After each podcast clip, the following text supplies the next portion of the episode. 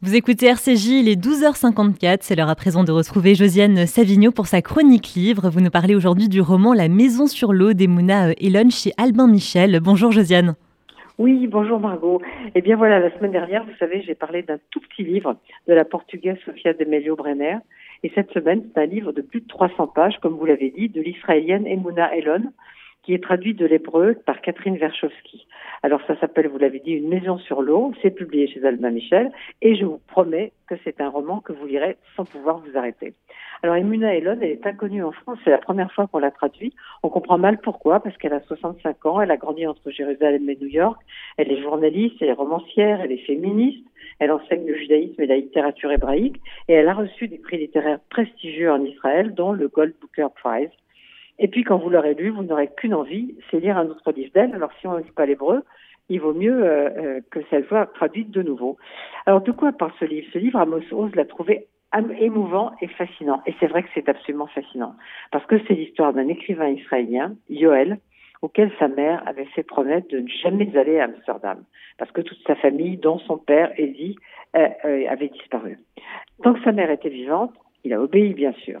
Mais après sa mort, il a accepté, sous la pression de son agent et de sa femme, de dire d'aller rencontrer ses lecteurs en Hollande. Il allait partout dans le monde, pourquoi pas en Hollande Évidemment, là-bas, il a visité le musée juif. Comme vous savez, dans les musées, il y a des, des vieux films qui tournent. Et sur un vieux film d'archives, il voit sa mère qui porte dans les bras un bébé qui n'est pas lui.